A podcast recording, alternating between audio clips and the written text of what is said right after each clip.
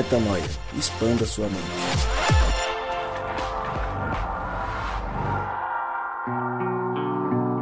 Está no ar mais um podcast Metanoia e você é muito bem-vindo a mais um dia de expansão de mente.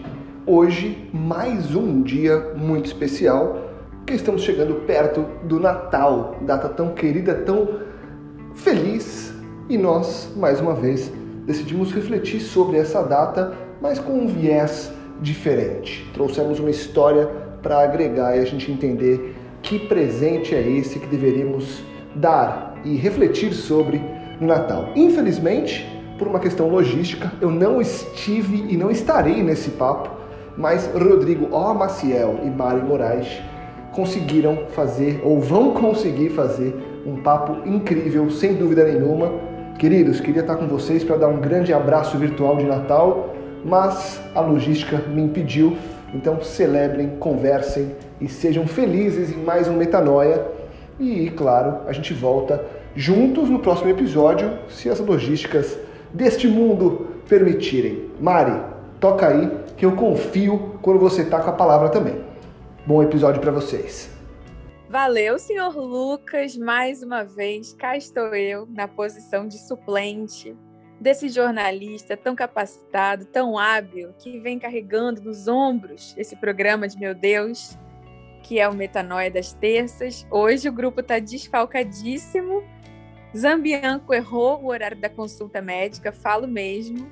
Marcou gravação no horário que não podia, denúncia, né? E estou eu aqui, eu e Rodrigo Maciel, os nerds do Metanoia, né? E ficou comigo, né, a missão de introduzir, ter o privilégio de introduzir esse episódio mais que especial, porque é o, é o que vai ao ar antes do Natal. Vocês sabem que nós do Metanoia levamos muito a sério esse clima natalino. E o episódio de hoje diz respeito é, a esse assunto e é sempre desafiador, né, Rodrigo? A gente encontrar um episódio para o Natal, porque a gente já botou o quê? Uns sete, oito ângulos. Acho que foram seis, na verdade, para não ser exagerada, né? Todo Natal é essa cena. O que, que a gente vai falar? Se a gente já, já pensou a cor da túnica dos Reis Magos, a gente já pensou sobre o burrinho em Jerusalém, já pensou cada detalhe da manjedoura, não tem nem mais como enfeitar esse pavão. Para você, é desafiador pensar uma nova, uma nova percepção do Natal todo ano? Ou você fica animado com isso? É triste ou é feliz? Eu acho que eu acho que esse aqui é o sétimo, acho que programa que a gente faz sobre Natal, se eu não me engano. A gente já falou bastante. Se você ir voltando aí nos, nos outros episódios anteriores, você vai encontrar é, a gente falando sobre várias frentes, como a Mari falou. Só que é sempre bom, é sempre bom falar. Natal é sempre bom, né? É a mesma. Eu acho que essa pergunta ela, ela poderia ser feita sobre o Natal de tipo assim, cara, você não cansa de viver o Natal todo dia 25 de dezembro? Eu não canso. Eu gosto dessa data do Natal. Sim, mesmo sendo uma coisa comercial, não tendo a ver com a data exata que Jesus nasceu e não sei o que lá, cara, só pela comoção, o clima de família, de estar junto, de lembrar de coisas importantes, já é legal para mim. Então, da mesma forma que é legal o Natal pelo clima né, que ele propõe, eu acho que não deixa de ser legal também pela, é, pela perspectiva da reflexão, de refletir sobre isso também, é, mais uma vez. Então, bora lá, né, Mariana? Qual que é essa história let's da bora. aniversariante aí, né? Let's bora, let's bora. Pois você é, falou que você então... tirou. Hum. Você falou que você tirou essa, essa a ideia do que a gente vai gravar hoje de um meme que você viu. Como é que foi isso aí? pois é, todo início de discussão de pauta de metanoia de Natal é isso. Alguém fala A, alguém diz, já gravamos. B, já gravamos. C, já gravamos. D, já gravamos. e aí, esse ano, é, esse, na verdade, essa semana, eu recebi um meme mais de uma vez. E o meme era assim: era um homem sentado num banco de praça e tava Jesus sentadinho do lado dele, assim. E aí tinha um balãozinho de conversa entre eles, né? E aí ele falou assim: Jesus, esse Natal eu queria de presente. E aí Jesus falou: pô, cara, o aniversário é meu ou é seu? E eu pensei, pensei com meus botões. Todo ano, quem nunca teve uma tia evangélica que não lançou essa?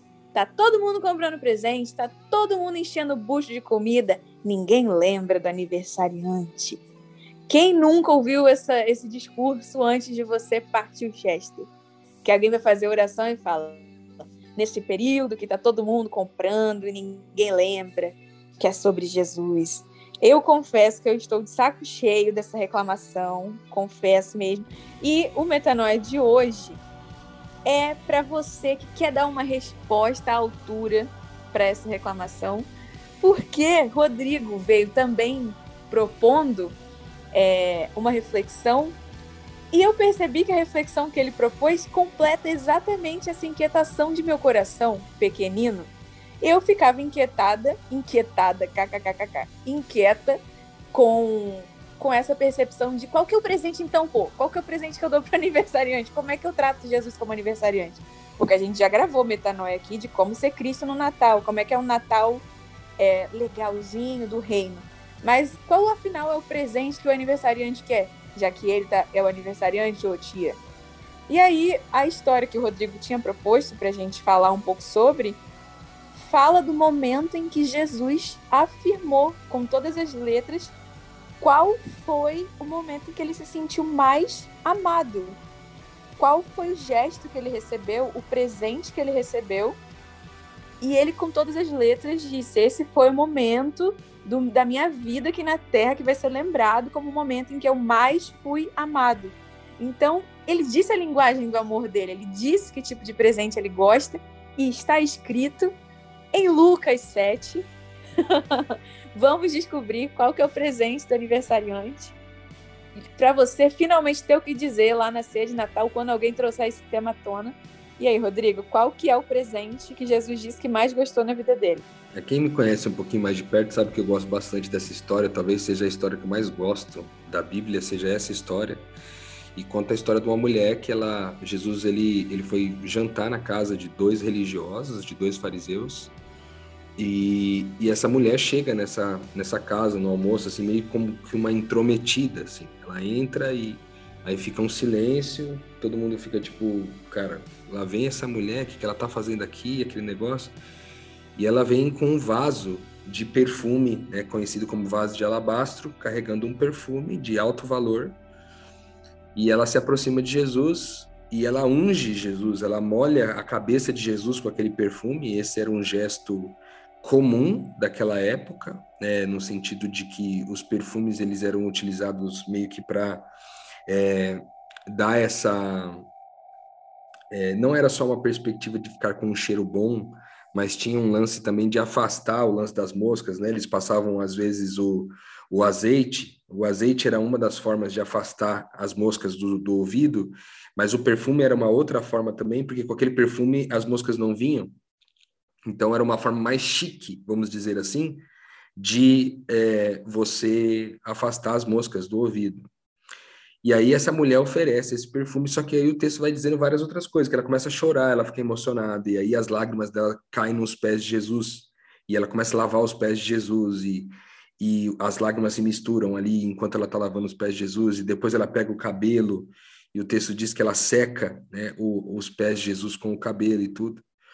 E aí, naquela circunstância, eh, ele, Jesus entra numa discussão com os fariseus, porque os fariseus dizem: ah, se esse cara fosse filho de Deus mesmo, sabia que essa mulher é uma prostituta, uma pecadora. E aí, Jesus faz uma provocação, conta uma história para eles que tem a ver com essa questão do presente, no final, que Jesus ele termina o, o é, quase no final aí do texto, ele termina dizendo que aquela mulher amou muito e essa foi uma, uma expressão de Jesus que não aconteceu para nenhum dos outros doze discípulos, é, por exemplo, que eram as pessoas que caminhavam mais perto dele, né? Ele não afirmou isso a respeito de nenhum discípulo, mas afirmou isso a respeito dessa mulher pecadora, que é, a história na origem diz que ela era prostituta, né? Que era é, garota de programa. E aí você tem esse gesto dessa mulher que pegou toda a riqueza dela, que antigamente a riqueza, diferente de hoje, que você guarda no, no banco, é, o dinheiro, naquela época você guardava em coisas valiosas, e uma delas era o perfume, né? Perfumes caríssimos como esse daqui. Então, essa mulher acumulou uma riqueza e ela debruçou essa riqueza sobre Jesus, mas mais do que isso, toda a entrega dela não foi só financeira, tanto que você evidencia isso através das lágrimas e através do gesto de uma certa humilhação, uma, uma aparente humilhação, dela é, secar os pés de Jesus com os cabelos. Há também alguns historiadores que dizem que isso é, parecia com uma preliminar né, de, dessa, desses programas de, de sexo que essa mulher oferecia. Na época era comum esses gestos né, de jogar perfume sobre a cabeça, preparar o leito e, e colocar, é, lavar os pés, é, com, secar com os cabelos, aquele lance, tipo, tinha uma conotação de preliminar, mas era a forma que essa mulher sabia amar, ela aprendeu a amar desse jeito, né, os homens. É, e aí ela entrega, né, tudo que ela sabe, até onde ela podia, tudo que ela sabe amar, ela entrega para Jesus com toda aquela água, né? E aqui tem referência de três líquidos, pelo menos: o perfume, a lágrima e a água, né?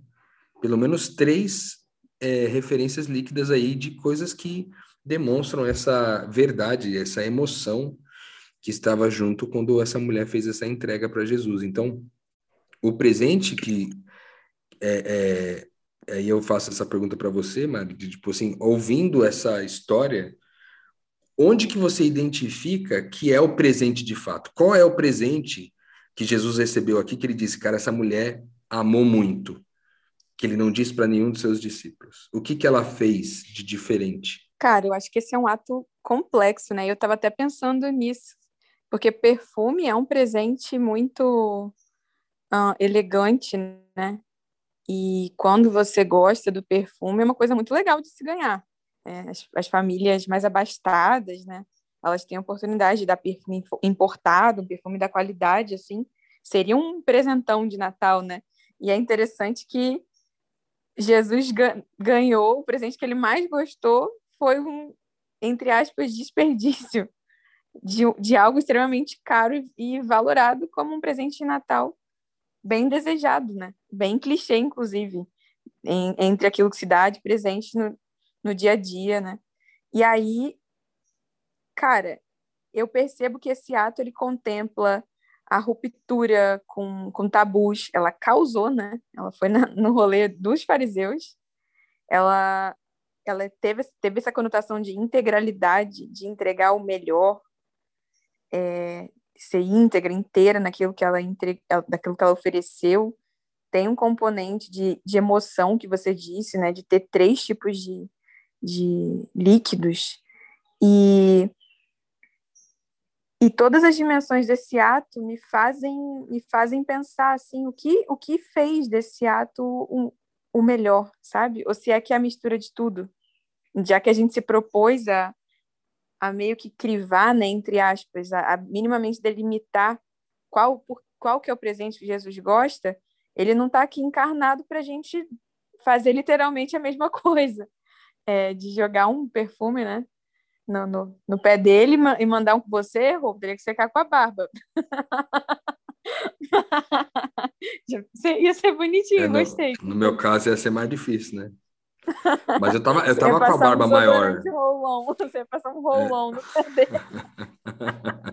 eu tava com a barba mais, mais caprichadinha, agora não dá para fazer, não. Antigamente dava. É. Pois é, você está inapto para dar o presente que Jesus Será? Não acho que seja isso. Então, qual... aproveitando que hoje a gente ocupou metanoia, né? Os dois nerds sistemáticos, você adora uma lista. Eu tô pensando aqui, cara, por quê? Por que que foi esse ato tão significativo? Na minha opinião, é, e aí conectando com o que você disse, o que fez desse ato algo tão especial para ele, eu acredito que ela, ela demonstrou, ela ilustrou o amor, o a gente já falou aqui no Metanoia algumas vezes, até em outros programas, que o amor é isso, é entregar o que você tem de mais precioso, né? É repartir o que você tem de único. Como Deus amou o mundo, repartindo o que ele tinha de únicos, né?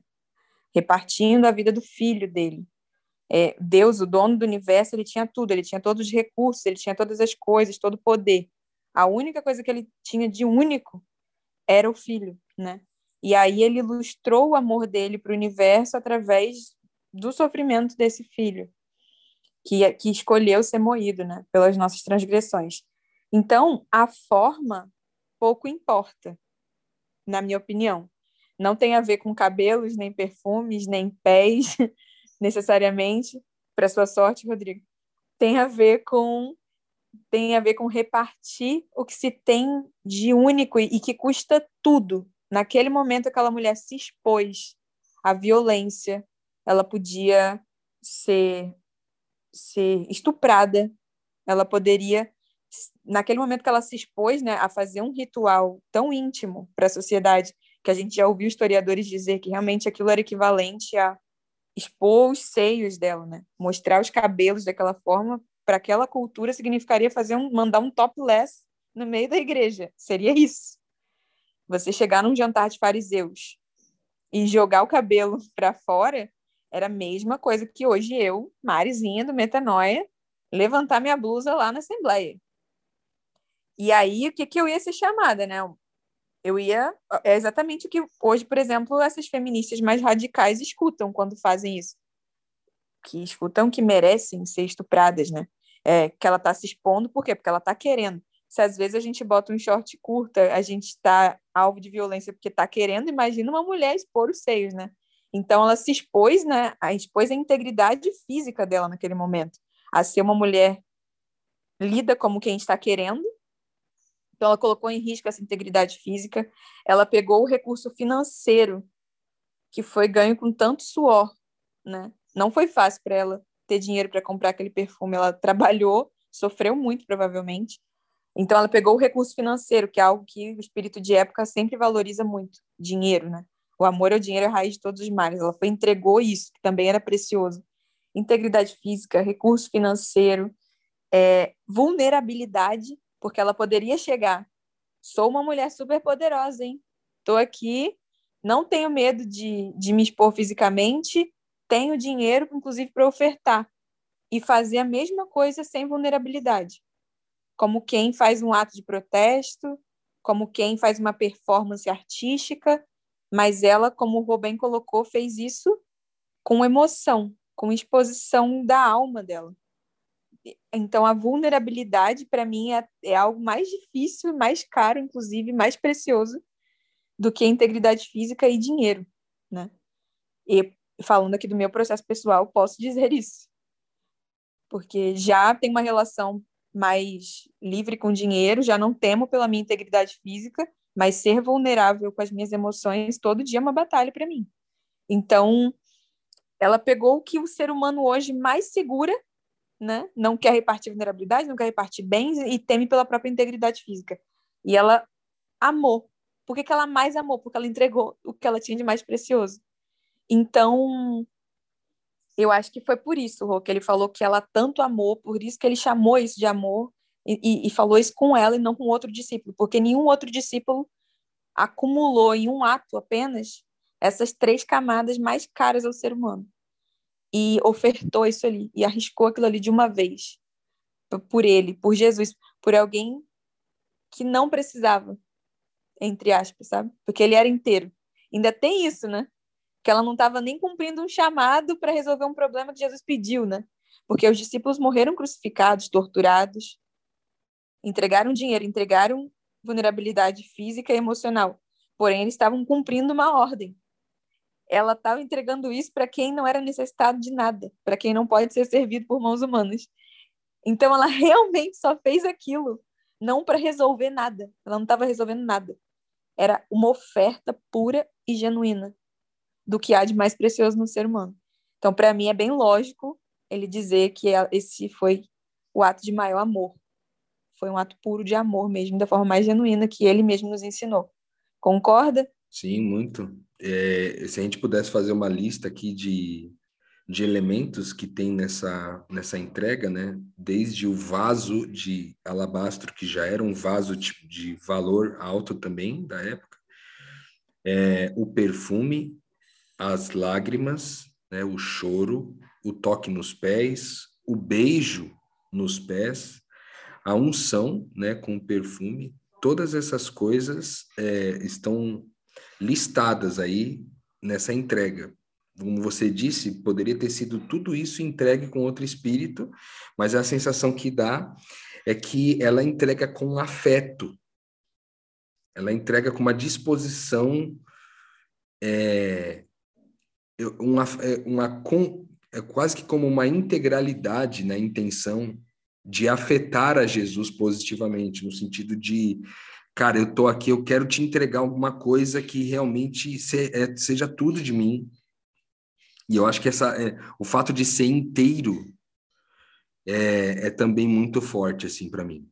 É, toda a entrega, todos os elementos estão envolvidos, mas ser integral, ser uma coisa que, tipo assim, cara, eu tô aqui com coragem, eu tô aqui com vulnerabilidade, eu tô aqui correndo vários riscos, eu tô aqui correndo o risco de ser exposta, de minha reputação ir para o espaço, mas eu vou entregar tudo o que eu tenho, mesmo que isso pareça é, loucura. E eu acho que muitas pessoas, quando ouvem essa história, é, acreditam que essa entrega que pode ser feita para Jesus é essa entrega é, daquele Jesus lindo na música, né? Lindo, lindo, lindo és. Que às vezes a gente está entregando para a pessoa de Jesus mesmo é, uma determinada coisa. Só que o que, que Jesus diz ali em Mateus 25 ele diz: Quando vocês fazem isso a algum dos meus pequeninos, vocês fazem a mim. Então, quem é o aniversariante é, num dia de Natal? É a pessoa de Jesus que está no céu nesse momento, segundo as escrituras bíblicas dizem, ou é a pessoa de Jesus em nós, que ele diz: quando vocês fazem isso a um dos meus pequeninos, a mim vocês fazem. E ali ele está falando sobre pessoas que estão em necessidade de alguma coisa, né? Pessoas que estão sofrendo com algum tipo de, de desafio na vida e não necessariamente alguém que, se, que, que seja estereotipado como esses marginalizados mais comuns, né? O morador de rua, que é quando nessa época do ano, às vezes o pessoal quer fazer uma ação especial para morador de rua, uma ação especial para garotas de programa, para prostitutas, para travestis. Às vezes o cara quer fazer, ele quer incluir aqui o preso, ele quer incluir o estrangeiro, aquele que é o é, refugiado, etc. E tudo isso faz muito sentido.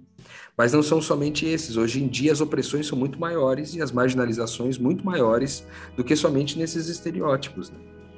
Então eu acho que tem um, uma característica aqui é, sobre Jesus, esse Jesus que recebe essa adoração nossa, é, essa oferta, essa entrega, esse afeto, que como as palavras dele mesmo diz, quando a gente faz isso a um dos pequeninos, a gente faz a ele. Então, o que muda? O que muda de eu chegar na festa de Natal agora, da minha casa, da minha família, é, e entregar afeto para meus familiares e entregar afeto para Jesus. O que muda na minha cabeça, a minha percepção sobre isso é que muda a minha intenção. Intenção por quê? Eu vou lá encontrar com a minha mãe no Natal. A mesa tá pronta, tá tudo colocado lá. As coisas que eu vou dizer a ela, as coisas que eu vou falar para ela, as coisas que eu vou entregar para ela, os presentes que eu vou dar. Tudo isso é com a intenção de, de, de chegar em quem? dentro dela? É chegar na minha mãe ou é chegar no mais profundo da minha mãe, que é a identidade dela, que é o Cristo que vive nela? E eu acho que é, isso, isso para mim é muito forte. Essa intencionalidade, entende? É. Porque normalmente Porque a, mesa a gente vai para receber, né? A gente vai para receber a comida que a mãe fez. Ou o afeto que eu espero, não o que eu estou intencionando entregar, né? Exatamente. E eu acho que tem essa.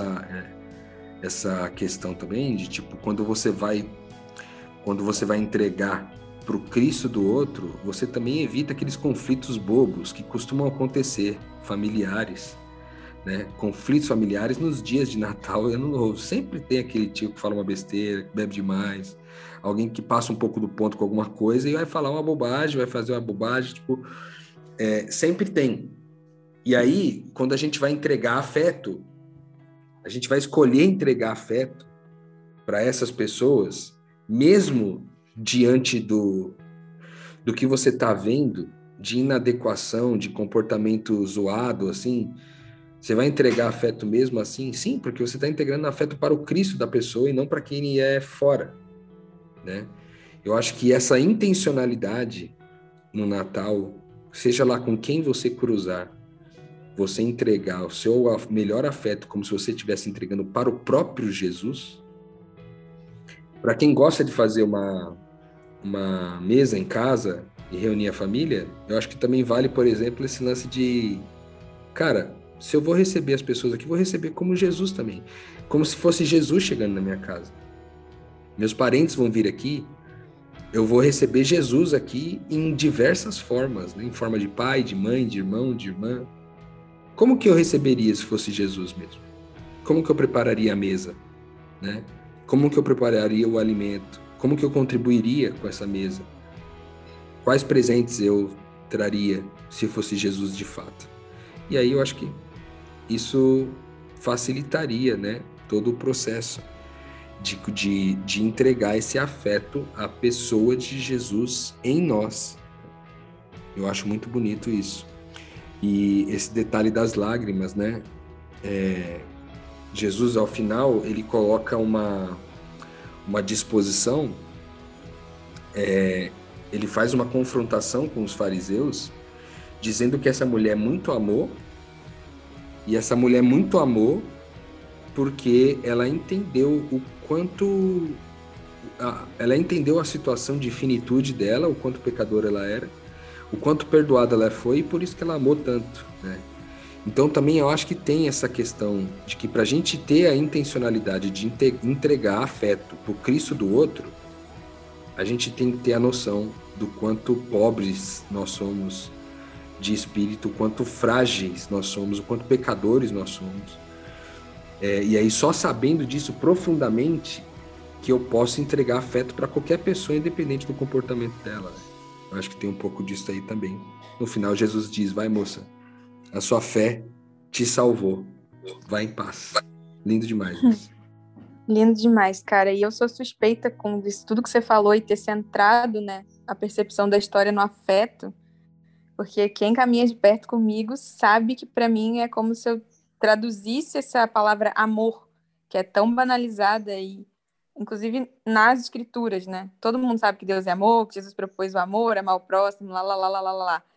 Isso para mim é muito genérico e, e é como se a palavra afeto traduzisse o que, na minha opinião, o sentido original do que a palavra amor quis dizer, que é essa, essa capacidade de ser afetado e afetar, a intenção de afetar as pessoas, né?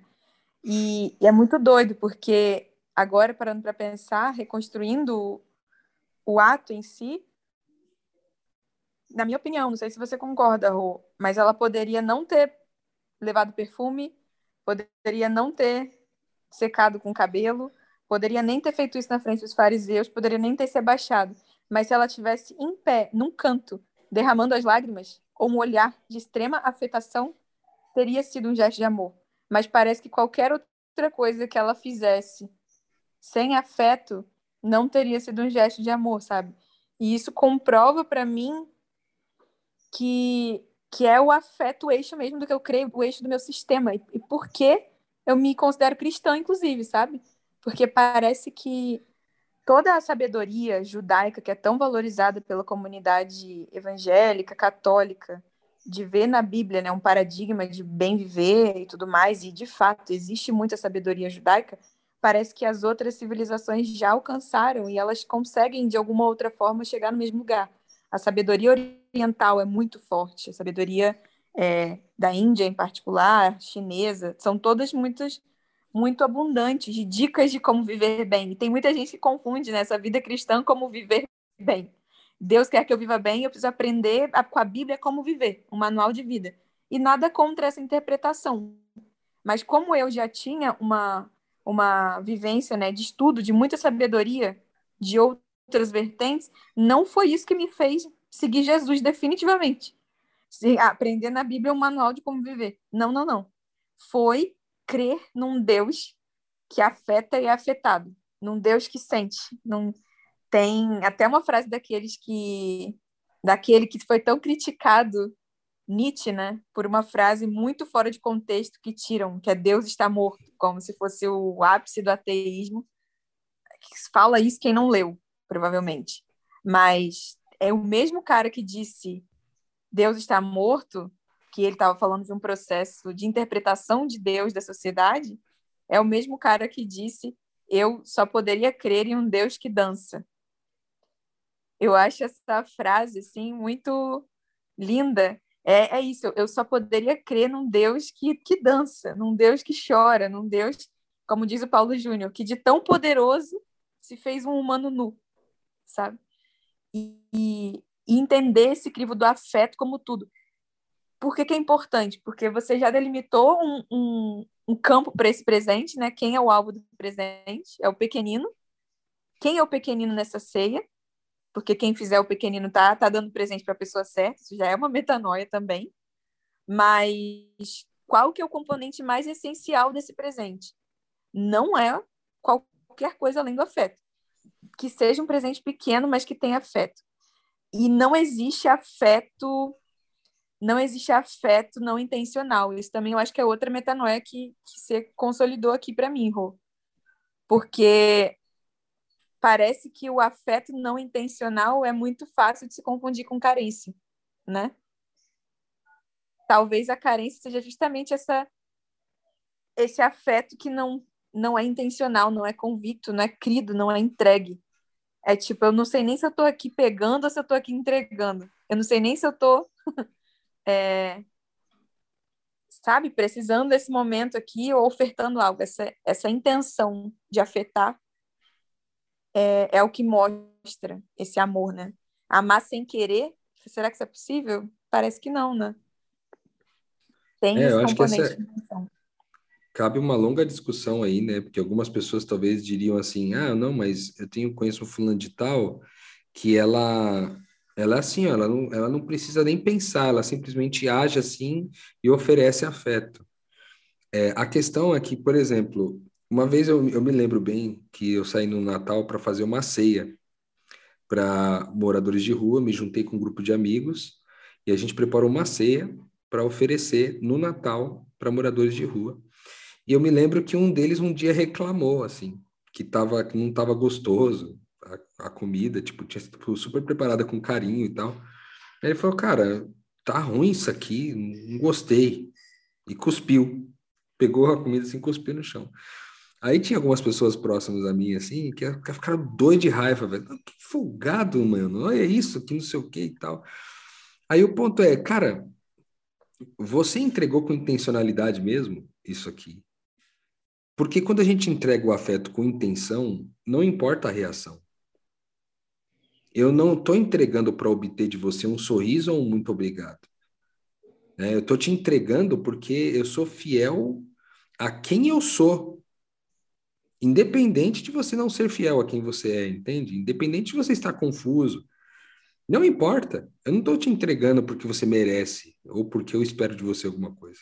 Estou te entregando porque eu entendi que estou te entregando na parte mais profunda da sua alma, que é a tua identidade, que é o Cristo. Então, para esse é inabalável a entrega.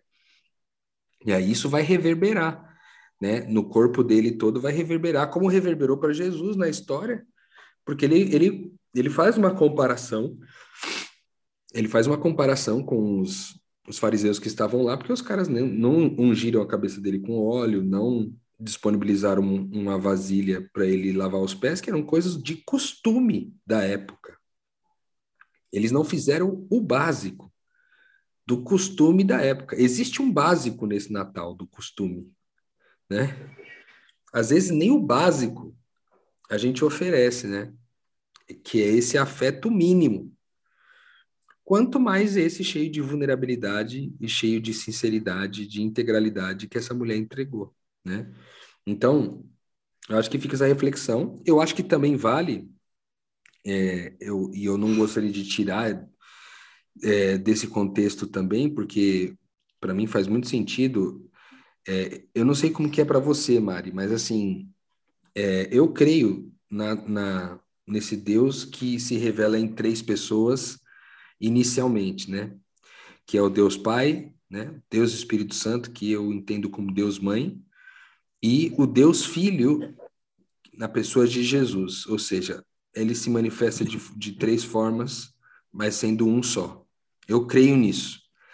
Crendo nisso, eu me relaciono com eles, de alguma forma, me relaciono com Deus mais na perspectiva da oração, me, re, me relaciono com o Espírito Santo mais na perspectiva de viver a fluidez da vida e perceber os sinais e ir dando direção para a vida a partir do fluxo que esse Espírito me movimenta, ou seja, o vento, né? Vamos dizer assim.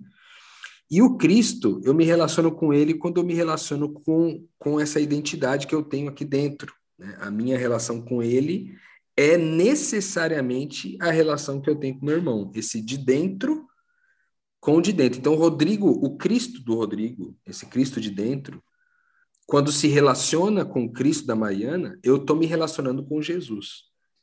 Para mim é assim a minha relação com Jesus hoje. Então não há nenhum ser humano que eu não veja Jesus nele. Não tem como. Porque eu entendi que esse, esse Jesus ele, ele é o íntimo do meu ser e é também o íntimo do ser do meu irmão. E é sobre essa conversa. Essa oração acontece nessa afetação. Né? É. Então, enquanto eu estou, eu estou entregando afeto para Mariana, aqui eu estou entregando afeto para Jesus. Né? Então, eu, eu, eu, eu acho que vale a pena a gente descansar né, nessa possibilidade de relacionamento com Jesus desse jeito, já que nós temos uma trindade para ser relacionado das mais diversas formas. Por que não se relacionar desse jeito com Jesus? Né? Muito bom, Rô, muito bom. E eu acho que com a sua fala agora você trouxe um elemento para a gente arrematar aqui esse kit presente é, para Jesus que foi essa disposição que você mencionou no começo para estar em paz com o resultado, né, com o fruto que vier disso. E eu também vejo essa disposição no presente que, que a moça ofertou para Jesus, parando para pensar. Porque, vejamos, ela sabia que aquele era o Messias. Ela sabia. Ela entrou numa reunião de fariseus. Você acha que ela entrou achando que alguém ia chamar ela para sentar na mesa, na cabeceira e ia servi-la? No mínimo, ela estava esperando ser escorraçada. Ela estava falando com o homem mais importante da Terra. Naquele momento, ela estava jogando perfume no pé do homem mais importante que já passou pelo planeta. E ela, a, o ser mais miserável e desprezado na sociedade naquele momento. Definitivamente, ela não estava esperando um joinha um muito bem. Ela tava assim, dane-se. Dane-se, é óbvio que isso aqui, para não falar vai dar o que, que vai dar M, né? Vai dar ruim. Eu, eu tenho certeza que ela estava esperando aquilo ali como vai dar ruim. Mas ela foi sabendo. E, e o que você falou me tocou muito, Roupa, porque essa semana eu passei por uma experiência concreta mesmo disso de entregar muito, muito, muito, muito, muito para alguém que estava tão mal, tão mal, tão mal, que me ofereceu muitas palavras violentas, sabe? No final. E, e eu também não quero pregar aqui com demagogia de que é não importa o que vem de volta. Claro que dói, gente. Ninguém gosta de entregar, né, de, de afetar e receber resistência, receber violência, receber dureza. Ninguém gosta disso. A gente não está falando aqui que não vai doer, mas o que a gente está falando é que isso não pode afetar a sua disposição permanecer afetando. Tem uma diferença, sabe? Entre quem em quem vê essa recepção da violência quase como o ápice da oferta. Eu poderia revidar, eu poderia ficar brava, eu poderia negar tudo que eu fiz, mas esse é o momento de dizer que eu faria tudo de novo. E esse é o ápice da oferta. Ou você pode cair no clichê, que é o que a maioria faz, que é, tá vendo? Bonzinho só se ferra. Por isso que você não pode ser bonzinho. Olha lá, olha a paga que você recebe. Quantas vezes você já não recebeu isso aí? Quantas vezes eu e o Rodrigo já não recebemos esse conselho? Você faz, faz, faz, faz, ó, serve para nada. No final tá a pessoa lá fazendo o que ia fazer e virando as costas para você, falando mal de você. Mas peraí, para um cristão isso não faz sentido nenhum. Porque é exatamente esse modelo de afeto que Jesus propôs. No final, você acaba crucificado, bebê. Ninguém te contou. então, na hora que vem o grito de Barrabás, na hora que vem o está consumado, que se consuma. O maior dos amores, né? Então, eu acho que trazendo para a prática do Natal, isso que o Rô falou, não é para você achar que você vai aplicar esses princípios do presente aqui para o aniversariante e você vai receber um muito bem, nota 10. Não. É bem provável que você receba um feedback muito negativo. E não seja essa pessoa carente, pelo amor de Deus, você que ouve metanoia, se você fala isso, então não conta que ouve metanoia, não, que você passa essa vergonha sozinho. Faz favor. Não faz sentido você ouvir tudo que a gente fala aqui e ser esse tipo de pessoa que fala aí, ó, faz, faz, faz, faz, olha o que, que recebe. Não funcionou, Rodrigo, não funcionou. Porque eu passei a semana, semana inteira aqui servindo esse filho de Deus, essa filha de Deus, e recebi só patada. Não, meu bem, é um sinal das duas uma, para você prestar atenção de que deu muito certo ao ponto de inquietar mais ainda, né, a, a zona de conforto infernal que aquela pessoa estava, ou foi para te mostrar a motivação do seu coração. Então, como que é na prática? Chore, sinta o estar consumado, mas declare mais alto ainda: faria tudo outra vez. É assim que é. Dói, e... mas não muda quem nós somos, né, Rô? É isso aí. Eu acho que nesse final, quando Jesus diz a sua fé te salvou, vai em paz. Eu estava pensando aqui, será que quando Jesus falou isso, ele falou porque o gesto que ela fez a salvou? Ou porque o gesto era uma evidência de que ela já havia sido salva antes? Eu entendo que, pelo contexto da história, Jesus recebe uma mulher já salva. Ela vem para agradecer. Com certeza.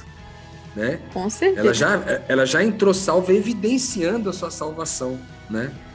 E aí ele termina dizendo: vai em paz.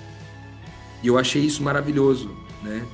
Porque ao, ao ter essa constatação dessa salvação de mim mesmo, né? Que ela entrega um afeto, apesar da possibilidade de receber alguma coisa ruim de volta com todos os riscos que ela correu e etc. Cara, pensa no quanto de fé essa mulher teve que ter para poder romper com tudo isso e entregar essa oferta, né? Jesus ele, ele não só se empolgou com o amor dessa mulher, com o afeto dela, mas também com a fé dela, que levou ela a afetar ele dessa maneira, né? E aí ele termina com Nossa, a frase Rô, olha que lindo o verbo afetar. Afetar. Afetar. muito bom. Afetar. Nossa, Afetar. muito bom. É transmitir fé. A transmissão da fé se dá pelo afeto. Nossa, Incrível, né, Rô? Muito massa isso. Gostei. E, tá aí um e, novo, um e, novo cara, programa você... com metanoia. Afetar. Afetar. Aí, afetar. Exatamente. Afetar. Não, e quando você, você levantou essa bola aí, se, se ela já estava salva, eu, eu, não sei, eu tenho certeza, na verdade eu sei, né? Tenho certeza, pois te conheço. Se essa mulher que foi capaz de fazer isso aí, se ela não tá salva, eu e você, hein, Rodrigo? O que, que, que, que a gente né? tá? A gente estaria perdidaço, né? A gente, tá, a gente tá atrás do Zaqueu que sobe na árvore para olhar. O povo Exatamente. acha né, que a gente grava podcast, a gente já tá aqui no. Um pezinho já no, no Santíssimo.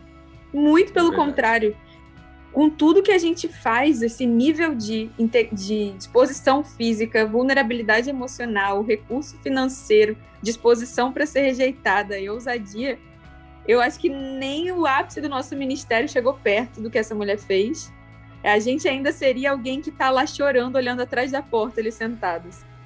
Eu Exatamente. vejo. Então, se ela não está salva, eu não tô, bebê. Não tô. e ela tá salva, tá tão salva que foi em paz, né? Jesus a despediu em paz. Ele disse: "Vá em paz". Em outras palavras, ele disse: "A paz vai contigo", né? Segue, é. Siga o seu trajeto em paz. Ou seja, você, quando terminar o seu Natal aí com a sua família, nesse dia 25, né? Depois que todo mundo estiver ali empanturrado de comida, né? Empanturrado de afeto dos mais diversos tipos, Cheio de despeçam-se, né? Cheios de fé, despeçam-se na paz do Senhor é. Jesus Cristo. Acho que essa ceia aqui foi farta, viu, Rô? Acho que foi muito farta. Exatamente. Faz Feliz Natal para você que está ouvindo a gente. Bom Bons momentos com a sua família. E aplica esse conceito do Rodrigo aí que eu assino embaixo. Dá teu jeito, se vira de cabeça para baixo, mas vá em paz. Até Vai o próximo Metanoia.